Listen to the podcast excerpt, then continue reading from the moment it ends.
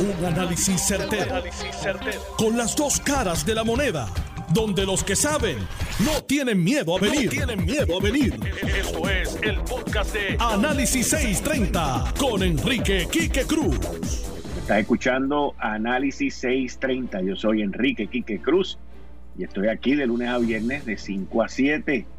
Y desde ahora hasta que termine el programa, quiero continuar felicitando a todas las madres y a todas que ejercen el rol de madre alrededor del mundo. Muchas felicidades en este fin de semana de las madres. Yo soy Enrique Quique Cruz. Vamos con los titulares de hoy.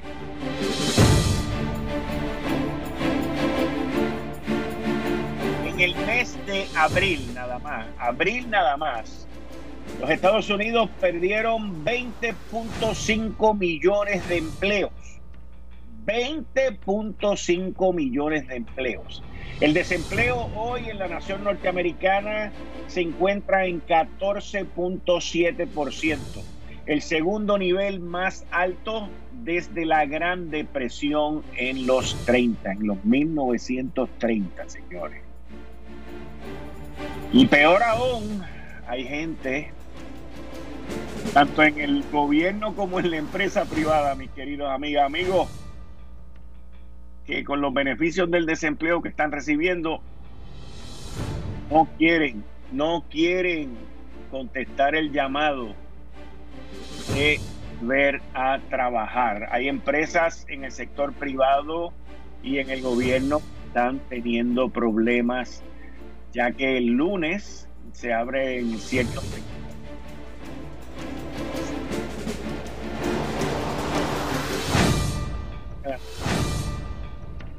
Oiga, el secretario de Salud, Lorenzo González Feliciano, venció en los 35, 36 días que lleva en la posición el primer pico en contra del coronavirus que había sido pronosticado para hoy. Cuando él entró hace 36 días atrás, se había pronosticado que el pico iba a ser en esta semana del 8 de mayo y no fue así. Ahora vamos a entrar en distintas fases de eh, apertura económica y es bien importante que no bajemos la guardia. Hoy es viernes y miren, ¿ustedes se acuerdan qué ocurrió el sábado pasado? El sábado pasado hubo un temblor que se sintió bien fuerte y hoy a las 5 y 30 vamos a tener al amigo, al doctor y asesor del presidente de la República Dominicana, Osiris de León, quien estuvo con nosotros otra vez en diciembre y en enero con unos análisis excelentes. ¿Qué podemos esperar de esto que ocurrió el sábado pasado? Definitivamente que a las 5 y 45 al psicólogo doctor Abdiel Cruz con cinco minutos con mi psicólogo y a las 6 de la tarde abrimos esa hora con Héctor El Marrón Torres Daniel Machete Hernández. Yo soy Enrique Quique Cruz y esto es Análisis 630 que acaba. Son las 5 de la tarde en todo Puerto Rico. Puerto Rico. Hora de escuchar la evolución del análisis con el gabinete de expertos de mayor conocimiento en la radio puertorriqueña. Las fuentes más confiables. Fiscalización sin colores el Estado no puede pagar por la vagancia, el Estado no puede pagar por la ineficiencia, no puede pagar por la indecisión. Con las dos caras de la moneda, siempre en busca de soluciones. Es hora de escuchar a Enrique Quique Cruz en Análisis 630.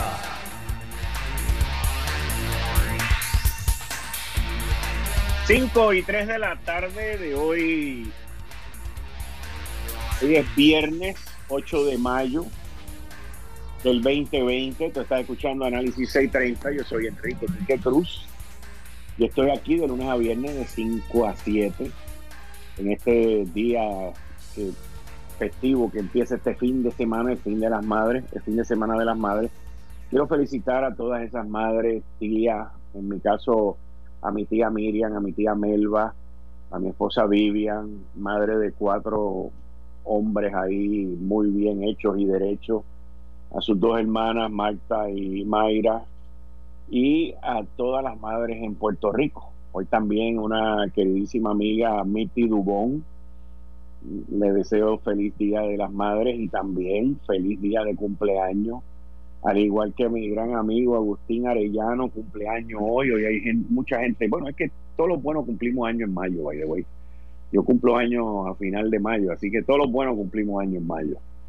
Pero felicidades a todas las madres, a los que hacen papel de madre también y a todos que cubren ese esa mujer principalmente tan especial.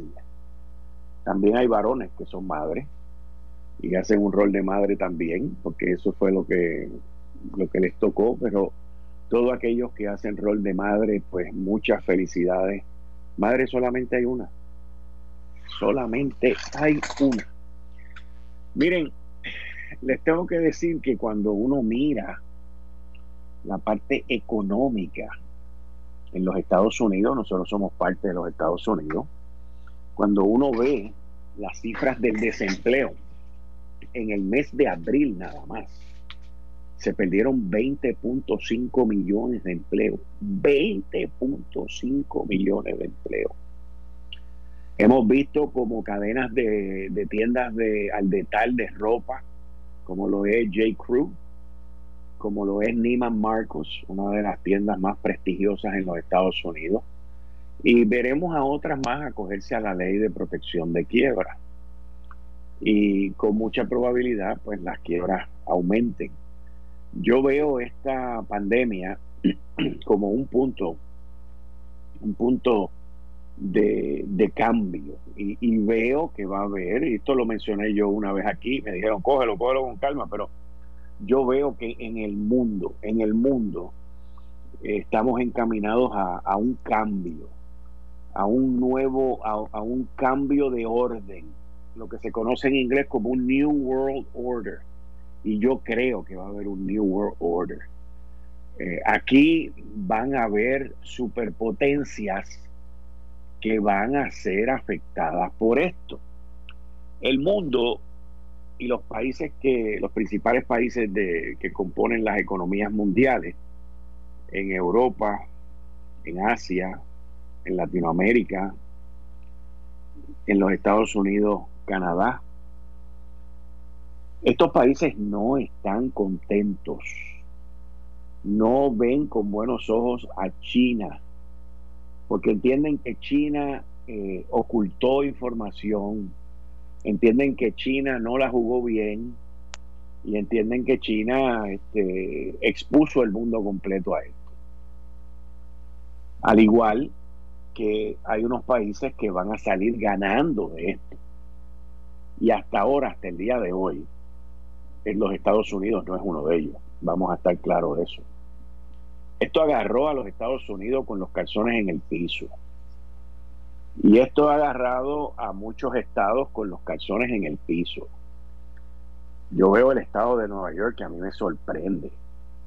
Eh, se le han muerto más de 24 mil, 25 mil personas y ven al gobernante Mario, Mario, eh, Mario, siempre le digo Mario porque me recuerdo mucho al papá, pero Andrew Cuomo como, como lo más grande, como un héroe o sea, y, él estuvo tarde en hacer las cosas que hizo. Una vez vio el monstruo de frente, entonces empezó a hacer lo correcto. Pero eh, la prensa lo ha llevado a un standing, a un lugar muy alto, se ha olvidado de los 25 mil muertos y, y, lo ha hecho así porque empezó a pelear con Donald Trump. Y todo aquel que pelee contra Donald Trump pues tiene la mitad de la pelea gana con la prensa de los Estados Unidos y, y en Puerto Rico es igual. Puerto Rico es igual. La administración de Donald Trump mandó 500 mil mascarillas a Puerto Rico. En adición a eso, envió eh, grandes cantidades de, de, lo que se llama PPE, que es Personal Protective Equipment equipo de protección personal. ¿Y usted ha visto eso en alguna primera plana? ¿Usted ha visto alguna difusión masiva en algún medio importante en Puerto Rico. Ah, eso, eso no, nos tocaba, o, o, si hubiese sido más. O sea, son cosas que tampoco es para uno darle un chichichá, pero, o sea, estamos hablando de 500 mil mascarillas. ¿Qué va a hacer el gobierno con eso? Tampoco se sabe. Y ahora lo que, en, términos políticos, y estoy haciendo una transición de lo del desempleo a lo local, y ahora, porque no, créanme, no voy a hablar del desempleo local porque eso es otra cosa, nadie quiere hablar del desempleo local, nadie quiere hablar de ese desastre que los cheques no salen, los cheques no salen. Pero cuando uno ve localmente, recibieron 500 mil mascarillas, ¿qué van a hacer con ellas? ¿Cómo las van a distribuir? Cuando uno ve eh, cómo el secretario de Salud, Lorenzo González Feliciano, hace más de 35 días atrás, había dicho, señores, vamos encaminados a un pico el 8 de mayo. Y por eso fue que nos mandaron encerrar eh, de una manera abrupta. Y cuando uno ve todo esto, señores, y uno ve que podíamos llegar, como dijo Lorenzo, a un punto de que si aquí en, en las pasadas cinco semanas hubiesen habido mil personas en unidades de intensivo que hubiesen necesitado de ventiladores y no los había. Yo entrevisté a la gobernadora a finales de marzo, más o menos para la fecha que habían nombrado a Lorenzo González, como una semana después. Y en aquel momento la gobernadora me dijo que en Puerto Rico lo, lo que habían eran 500 y pico de ventiladores. Hoy hay aproximadamente 1.200 ventiladores, según una información que me dio el secretario de Salud. En Puerto Rico hoy hay 1.200 ventiladores. Y en Puerto Rico de esos 1.200 ventiladores solamente se están usando 200 más o menos. Y llegar a mayo 8 con el sacrificio que lo hemos hecho, con las dificultades que hemos tenido, encerrándonos, guardándonos, manteniendo la distancia, las mascarillas, los guantes, y básicamente convirtiéndonos, convirtiéndonos en ermitaños, pues eso le ha metido un bimbazo, le ha metido un cantazo a la economía norteamericana, a la economía mundial, punto. Perder 20 millones de empleos 20.5 millones de empleos en un mes. Una cosa nunca antes vista hasta 1930 en la Gran Depresión. Y esto nos lleva en muchas ocasiones a pensar, pero ¿qué es más importante? La economía. Hay mucha gente que piensa, no, no, aquí hay que abrir, aquí hay que arrancar y aquí hay que hacer las cosas que hay que hacer. Yo soy un poquito más cuidadoso con eso. Y soy cuidadoso porque tiene que ver con un tema de la vida y la muerte. Y todos nosotros tenemos que protegernos a nosotros mismos. Mire, si usted no se protege, nadie lo va a proteger a usted. Vamos a estar claros eso. Su mamá es la única que lo va a proteger. Pero si usted no se protege, nadie lo va a proteger a usted. Por lo tanto, el que tiene que tener el dicho, lo dicho, lo que se dice sobre la protección es uno mismo.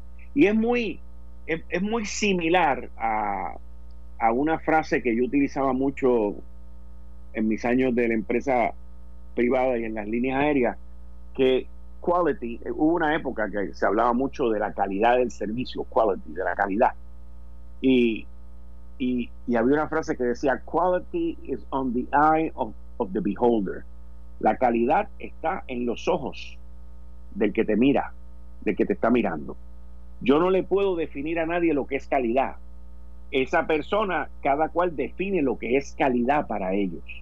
Y en este mundo que estamos viviendo, cada cual define lo que es su seguridad. Obviamente, hay un montón de listos y de listas allá afuera que no saben el, el, el significado de la palabra calidad, pero se han inventado una estratosfera nueva de calidad porque no quieren empezar a trabajar mientras le sigan pagando. Y eso es un dilema que la empresa privada va a tener que manejar cuando usted comience a dar su apertura, pues notificarle al Departamento del Trabajo El problema es que cuando usted se lo notifique, el Departamento del Trabajo, lo más probable es que esa notificación la procese en el 2022. Pero es simple y sencillamente dejarle saber al Departamento del Trabajo que usted ya abrió y que no hay razón para pagar por el desempleo. Y si esa persona se quiere ir, pues que se vaya, pero no se puede quedar en un limbo. Y es un limbo que hoy no se está atendiendo legalmente. Yo escribí esta semana una columna sobre abrir las escuelas. El Nuevo Día ayer escribió un editorial y varios de los compañeros allí escribieron columnas sobre las escuelas. Pero, y yo estoy de acuerdo con que hay que abrir las escuelas a mediados de junio y el semestre debe durar hasta diciembre. Sí, bendito, por ir para abajo ahí hay días de fiesta en julio, hay días de fiesta en agosto, hay días de fiesta en septiembre, en, octubre debe haber algo, en noviembre está la semana de Thanksgiving y después vienen las navidades. Pero hay que abrir como un videíto que yo vi en en, en, Twitter de Rally Justiniano que publicó un videíto de, unas, de unos asiáticos y del proceso de entrar a la escuela. Una cosa pero chulísima, espectacular. Y aquí nosotros tenemos ya que tener los protocolos y qué es lo que vamos a hacer. cuando usted llega hay que echarle desinfectante en los zapatos, en las manos, alrededor del cuerpo, lo que sea. Pues, so be ese va a ser el proceso. Pero tenemos que encaminarnos ya mentalmente, físicamente, hacia una apertura. ¿Por qué? Porque la apertura llega, la apertura va a venir y tenemos que ser muy cuidadosos en que no caigamos en un segundo pico, porque ese segundo pico es peor que el primer pico. Acuérdense que cuando surgen estas situaciones, por, por la incubación del coronavirus, nosotros nos venimos a enterar 14 días después. Y la pregunta entonces es, ¿por qué el segundo pico es más grande que el primero? Pues porque la gente baja las defensas. Ya, pues la mascarilla se baja del carro y no se la pone, como yo hice hoy, por ejemplo, y no lo voy a negar. Me bajé del carro a sacar dinero en, una máquina y, me di cuenta que no me bajé con la mascarilla porque no había nadie y lo vi allí, pues lo hago. Pues eso está mal. Y, y ahí es donde uno empieza a aflojar y uno empieza a dejar los espacios y no se puede, no se puede, no se puede. Las probabilidades de tú contagiarte con nadie alrededor y a aire libre son muy bajas. Pero con pero y si llega alguien y si llega alguien y te estornuda al lado, ¿qué tú vas a hacer? Y no tiene la mascarilla puesta. Son cosas que las tenemos que pensar y tenemos que acostumbrarnos que hasta que no haya una vacuna, hasta que no haya un tratamiento definido, pues entonces esa es la forma de vida. El tú llegar a tu casa, y le voy a decir una cosa, está del cara. El tú llegar a tu casa, quitarte la ropa, meterla en la lavadora, subir al, ir al baño, bañarte, vestirte y después si vuelves y sales, como me ha pasado a mí en ocasiones que he tenido que salir dos veces, pues vuelve con la misma vaina y te saca la ropa y vuelves y te bañas y pam, A mí, a mí, por ejemplo, yo soy un freak de bañarme. A mí me encanta bañarme y me encanta bañarme con agua fría eh, porque me, me, es refrescante, me gusta. Eh, y no me molesta bañarme tres, cuatro veces durante el día, pero pero el, el, lío está en que le tiene que quitar la ropa, la tiene que meter en la lavadora, tiene que hacer esto, tiene que hacer lo otro. Pues mira, esa es la nueva norma. Esos son los nuevos métodos de seguridad y de salubridad que no podemos bajar la guardia porque si bajamos la guardia no podemos ir por el barranco para abajo.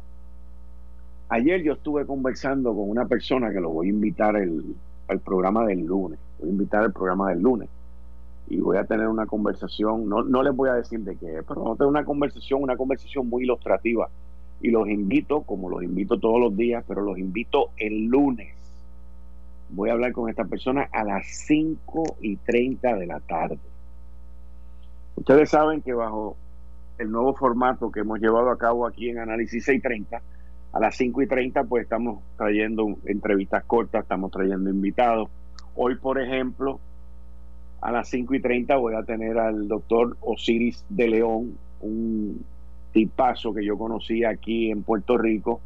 Compartí una tarde con él, me dio unas explicaciones cuando Puerto Rico estaba temblando. Él vino aquí como representante del presidente de la República Dominicana y me dio unas gráficas y unas explicaciones que yo las compartí con ustedes, un video y todo, de él hablando. Ese video ocurrió eh, en la época aquella de principios de enero, después como el 18, por ahí, 17 de enero, y fue un sábado que logré hablar con él y estuve como tres horas con él.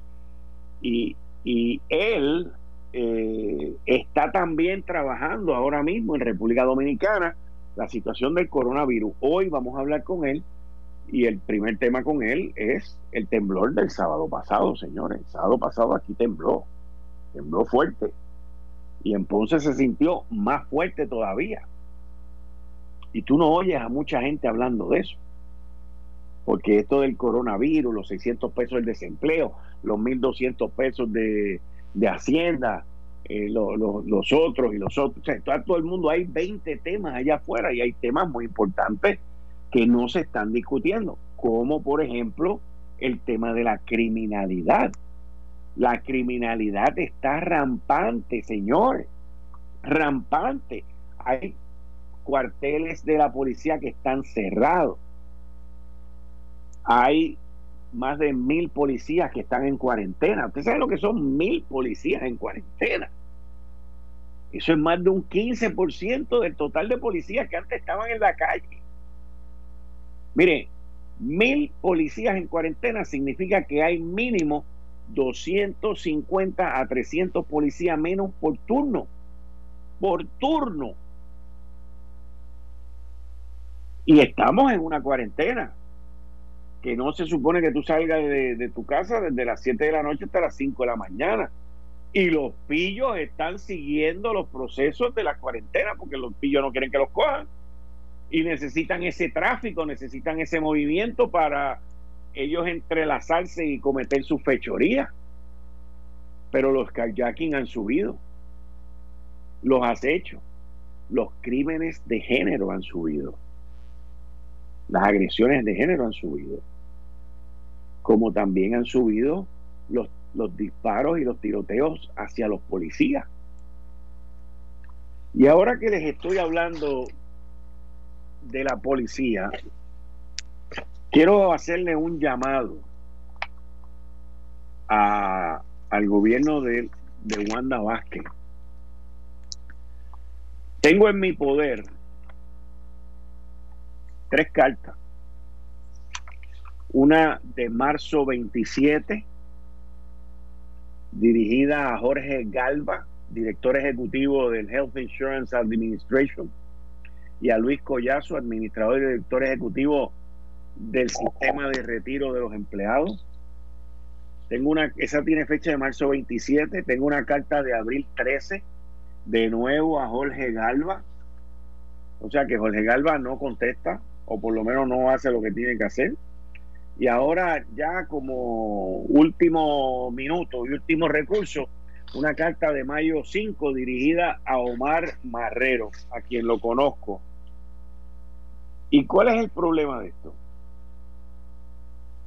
Que le están pidiendo una información que tiene que ver tiene que ver con un pedido importantísimo para todos los policías que están retirados y no contestan, como decía Alejandro García Padilla en la campaña contra me acuerdo de eso. En la, en la campaña contra Luis Fortuño, que Alejandro decía, no contestan los celulares, es como si los tuviesen apagados. Tres cartas, señores. Tres cartas pidiendo información que tiene que ver con el plan vital, que tiene que ver con ACES y tiene que ver con ofrecerles servicios de salud a los policías retirados.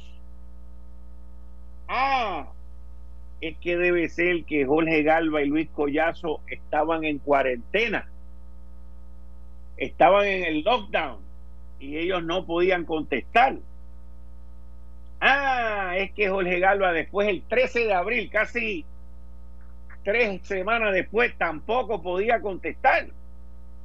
Y ahora Natalie Yaresco va a donde Omar Marrero a ver si Omar Marrero contesta y hace que Jorge Galva, Luis Collazo contesten dos cartas, señores. Por eso es que el gobierno no puede progresar. Por eso es que todo lo que tiene que, porque a estos tipos no les importa. Si tú no contestas estas cartas que tiene, le están pidiendo una información importantísima y necesaria que va a beneficiar en términos de salud a los policías retirados, a los policías que la administración pasada les recortó, les recortó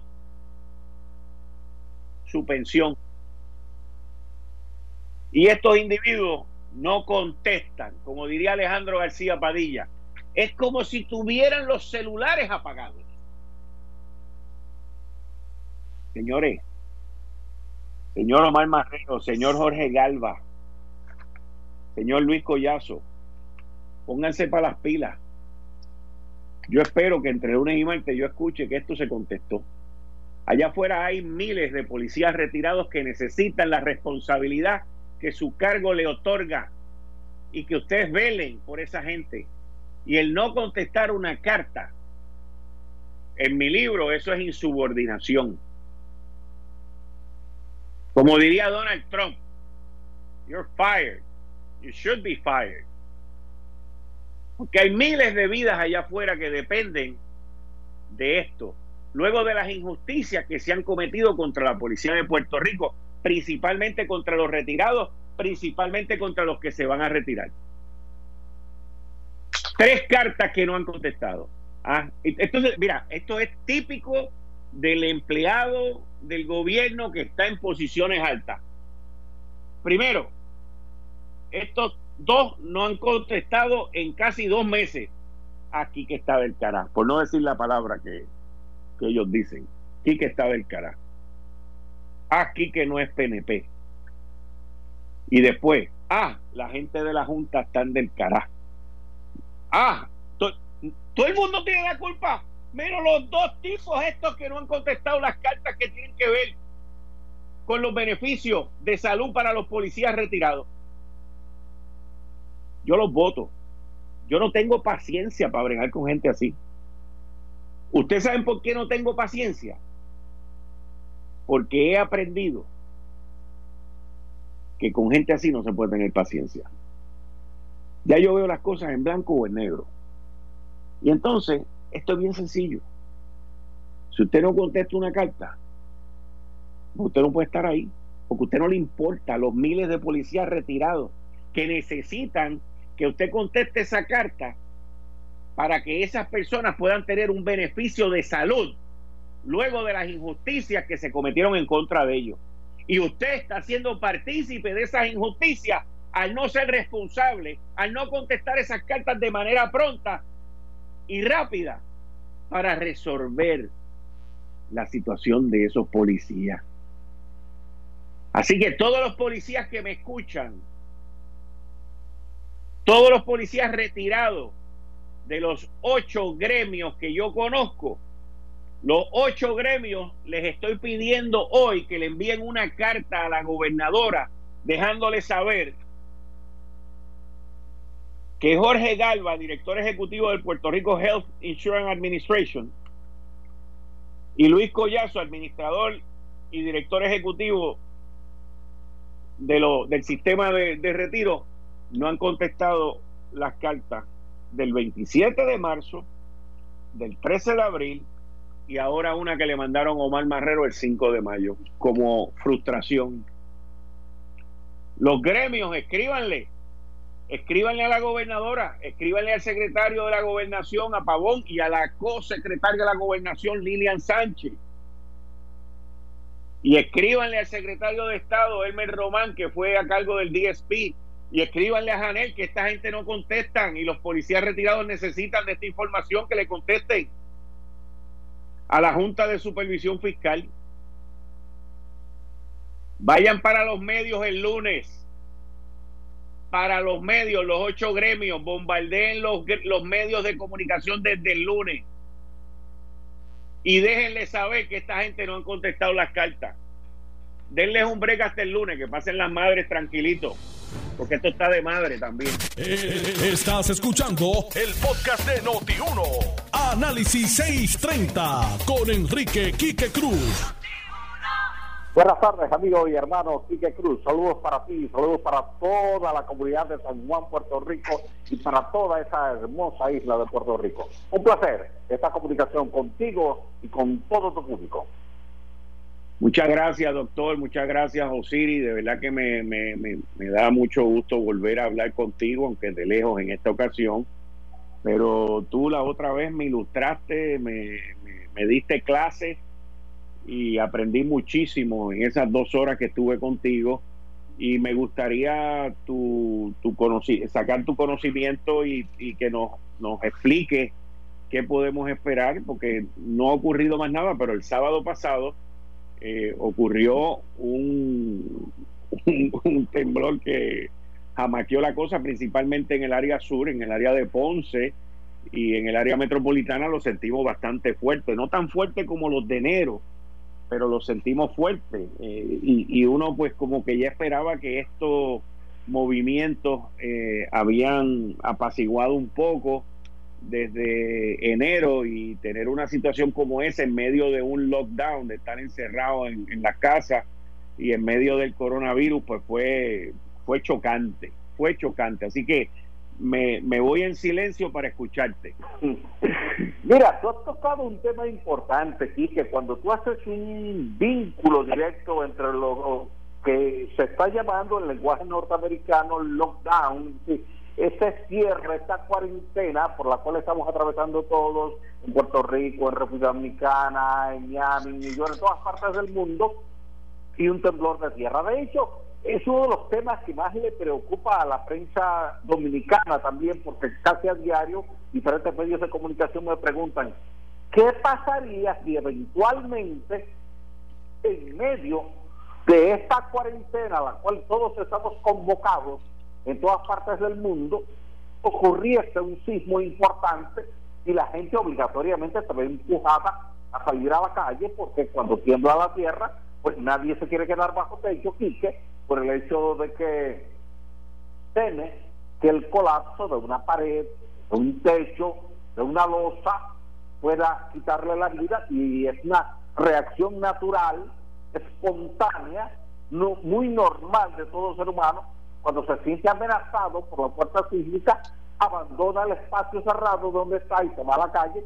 Y entonces en medio de ese lockdown, como tú le llamas, de esta cuarentena, de este cierre, pues es preocupante. Eso fue lo que se vivió el pasado sábado, en las primeras horas de la mañana, 7 y 13 minutos de la mañana, en Ponce, cuando una sacudida sísmica de magnitud 5.4 pues se estremeció ese suelo blando de Ponce. Ya que Ponce es una ciudad que está levantada sobre arenas, arcillas y gravas. Entonces el suelo de Ponce vibra mucho. A diferencia de las construcciones que tú tienes sobre roca, en San Juan hay muchas urbanizaciones que están levantadas sobre roca rígida, roca dura. Ahí se siente menos. Pero las urbanizaciones que están sobre arena lo sienten más. Y eso fue lo que pasó en Ponce. Por eso dice Quique, y lo pudo ver la gente de Ponce, y los de San Juan lo vieron a través de la televisión y a través de las fotografías, como eh, la parte frontal de muchas edificaciones antiguas, mayormente de ladrillos y madera, esa combinación, se dieron esas partes, cayeron a la calle, no hubo colapsos, pero sí hubo mucho pánico, mucho miedo, lo que te indica que la zona de vez en cuando produce algunas roturas de tamaño intermedio y es lo que te produce esos temblores de magnitud 4, 4.5, 5.4, aunque afortunadamente esa magnitud no lleva estructuras al colapso, pero sí te dice a ti, a mí, a todo el pueblo de Puerto Rico que hay que estar pendiente siempre a la actividad sísmica, tanto del lado sur, del lado de Ponce, de Yauco, de Guánica, de Guayanilla, como del lado norte, la parte de Isabela, la parte de Arecibo, la parte de Barceloneta, porque esa parte noroeste de Puerto Rico también con frecuencia está teniendo algunos temblores importantes en la zona occidental de lo que llamamos la trinchera de Puerto Rico o fosa de Milwaukee. Ahí se están produciendo procesos de rotura y esas roturas son las que con frecuencia se están produciendo esos temblores que tú sientes ahí, pero que los dominicanos también los sentimos aquí en Samaná, en Punta Cana, en Bávaro y en las terrenas. Me dijiste la fosa de Milwaukee, esa es la que está, pero es la fosa de Milwaukee, ¿cómo se llama la que está al norte de Puerto Rico? Ah, la fosa de Milwaukee. Se le llama fosa de Puerto Rico, trinchera de Puerto Rico o fosa de Milwaukee. Se le llama fosa de Milwaukee porque la primera embarcación que la estudió fue el USS Milwaukee. O sea, como ellos reportaron que esa era la segunda fosa más profunda del planeta Tierra. Desde entonces se le llama técnicamente fosa de Milwaukee.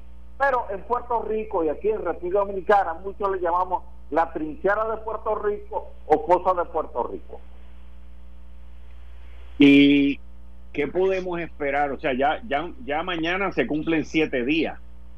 Yo recuerdo la otra vez que tú me habías dicho cuando ocurrió el del 6 y el del 7 de enero, que tú me habías dicho que las primeras 48 horas, creo que eran, o 72 horas eran muy importantes porque las placas se habían movido y vuelven a caer en su lugar o esto y lo otro, pero eh, ya después de 6 días, 7 días, ¿qué, ¿qué podemos esperar? Mira, eso es un tema importante siempre de analizar. Cuando tú tienes una sacudida importante en un área que la población la siente, Chequea si los días previos había estado temblando la tierra y había estado subiendo la magnitud. Entonces se monitorea tengo entendido que sí. para ver si hay un incremento. Cuando tenemos una determinada zona del planeta Tierra, donde se tiembla la Tierra y comienza con temblores de 3, sube a 4, luego a 5, indica que hay un proceso de rotura que se está extendiendo longitudinalmente y es momento de alertar a la población. Sin embargo, si tú ves que la rotura es puntual, no se está repitiendo en los días subsiguientes, entonces ya quiere decir que esa área rompió y se quedó así. Es decir, que la rotura no continuó, sino que fue una rotura prácticamente seca, puntual, local y ya no ha continuado. Eh, por ejemplo, en Japón, en Chile, en Nicaragua, hemos tenido secuencias parecidas a lo que tú tuviste en la zona de Guánica entre diciembre y enero, que desde diciembre venía temblando, temblando, no paraba, iba incrementando hasta que llegó al 6 y 7 de enero. Entonces, ahí ya tú tienes una señal clara de cómo se va comportando eso. Este no ha sido el caso que hemos tenido el pasado sábado en Ponce. Tembló, pero los otros temblores están más hacia el oeste. Los que tú has tenido esta semana están frente a Guánica, frente a Yauco, pero han sido de magnitud 3 y 3.1. Ninguno ha tenido una magnitud superior a la magnitud que tuviste el pasado sábado a las 7 y 13 de la mañana, lo que quiere decir ya que esa rotura fue local, fue puntual y por el momento la podemos olvidar, no tomarla en cuenta. Wow. Ok, Osiris, tú he visto a través de las redes y las conversaciones que he tenido contigo también eh, por teléfono, en texto, he visto que tú has estado bien envuelto en, en, los, en el proceso de, en contra del coronavirus en República Dominicana. Eh, háblame, eh, en resumidas cuentas, que, cómo ustedes atacaron esto y cuáles han sido los resultados. Mira, nosotros en la República Dominicana tenemos dos focos importantes. Primero, el Gran Santo Domingo, que es la capital, que está dividida en dos bloques. Uno que es el Distrito Nacional, que es la parte central de nuestra capital, que es donde está el foco mayor, que acumula el 24% de los casos. Quiere decir que de cada cuatro casos, uno se está produciendo aquí en el Distrito Nacional. Y alrededor del Distrito Nacional, hacia el este, hacia el norte y hacia el oeste, está la provincia de Santo Domingo, que representa el segundo bloque. donde tenemos cerca de un 18% del total de casos. De ahí se nos mueve al Cibao Central, lo que es la zona de Santiago, que es la segunda ciudad más importante del país, combinado con las provincias vecinas a Santiago, que son la provincia Duarte, que la gente lo conoce mayormente como San Francisco de Macorís, la provincia de La Vega, la provincia Monseñor Noel, que la gente la conoce como Bonao, y la provincia Espaillat, que la gente lo conoce como Moca. Ahí tenemos un poco importante. ¿Qué ha pasado acá? Acá hemos tenido una situación particular, Quique, y es que el dominicano eh, no está acostumbrado a eso que tú llamaste ahorita el lockdown, a ese cierre, a esa cuarentena, a esa pausa en el hogar. Entonces ha habido mucha gente desde el principio, desde marzo, desde el 15 de marzo, que ha estado circulando de pueblo en pueblo, de barrio en barrio, de calle en calle. Entonces, como aquí estuvieron llegando casos desde Milán, desde Venecia, desde Madrid, desde Barcelona y desde New York, que son tres de los principales focos de coronavirus que hemos tenido en el mundo desde que esto empezó en Wuhan en enero, entonces a nosotros nos llegó y nos llegó de manera agresiva porque los especialistas en virus han identificado tres cepas. Una de ellas muy agresiva, agresiva cuando te ataca y agresiva porque también se resiste al tratamiento clínico. Pero se ha identificado con el rastreo del genoma que esa, la más agresiva, es la que ha predominado en Italia, es la que ha predominado en España, es la que ha predominado en New York y es la que ha predominado en Reino Unido. Entonces, eso ha hecho que la cepa que ha llegado aquí a la República Dominicana haya sido, por un lado, agresiva y por otro lado, difícil de tratar clínicamente, porque los medicamentos que se han estado utilizando a nivel internacional, en Italia, en España, en China, en Corea, en Estados Unidos, no son medicamentos formulados clínicamente para tratar ese virus, porque el virus es nuevo. Entonces se han buscado medicamentos para otras enfermedades para ver cómo controlarlo. Por ejemplo, se ha usado mucho en Italia, en España, y aquí, al ver los resultados que tuvo en España e Italia, el tocilizumab, se usó el tocilizumab, que es un medicamento utilizado tradicionalmente para la artritis reumatoide, y ha funcionado, porque inclusive médicos dominicanos que estuvieron en cuidados intensivos con ventilación mecánica asistida, prácticamente el lecho de muerte, la sociedad logró recuperarlo aplicándole tocilizumab. El otro medicamento que se ha estado usando muy activamente acá es la hidroxicloroquina, que lo ha usado mucho en Estados Unidos porque Donald Trump le pidió a la FDA, de la Administración Federal de Alimentos y Medicamentos de Estados Unidos, que acelerara la aprobación de la hidroxicloroquina para el tratamiento del COVID-19, porque aunque se estaba aprobado en Estados Unidos, pero era para otro uso, para combatir la malaria, no para combatir el coronavirus. Entonces se ha estado usando aquí también eso. Hemos recibido partidas importantes desde India. India ha colaborado con la República Dominicana, Estados Unidos también, donde hemos tenido quizás un déficit al igual que los demás países, es en la cantidad de pruebas disponibles para hacerle test a la gente. Eh, porque tú sabes que hay dos tipos de pruebas que se utilizan. La prueba estándar, la prueba tradicional, que es la PCR, que es la reacción en cadena de la polimerasa, que se hace con el fluido de las fosas nasales o de la boca, y se identifica la presencia del ARN, es decir, del ácido ribonucleico asociado al coronavirus. Si te da positivo, innegablemente que está presente, entonces ya esa persona se separa del resto de la sociedad y se lleva a tratamiento. Porque hay otra prueba que es la rápida, que es la del antígeno, que es la de la inmunoglobulina.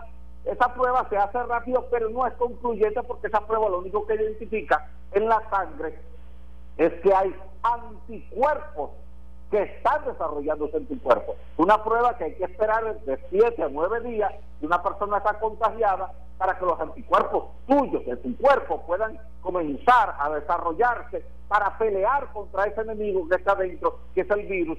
Pero tienes un, tiene un agravante. Si tú tienes influenza, desarrollas anticuerpos. Si tienes una gripe mala, desarrollas anticuerpos. Si tienes cualquier otra sintomatología similar, desarrollas anticuerpos.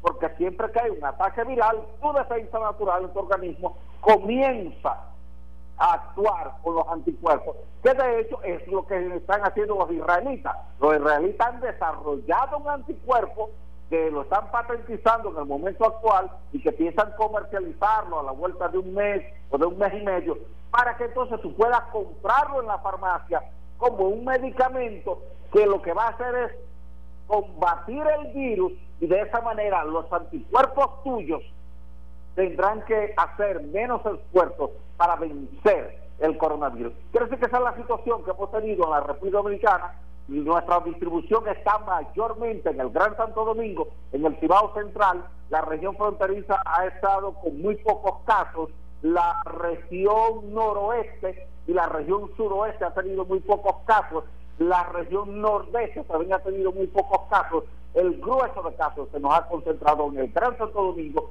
Santiago y las provincias vecinas de Santiago, como la provincia Duarte, que ha sido el principal foco después del Gran Santo Domingo, porque gente que llegó de Madrid, de Barcelona, gente que llegó de Italia y gente que llegó de New York, se quedó ahí porque tiene su familia ahí, comenzó a circular inconsciente de que tenía el virus, distribuyó el virus y entonces de repente eh, la gente se estuvo contagiando y al día de hoy ya tenemos unos 9.370 casos, lo que quiere decir que para el fin de semana ya vamos a estar teniendo unos 10.000 casos y unos 300 fallecidos vamos a estar teniendo.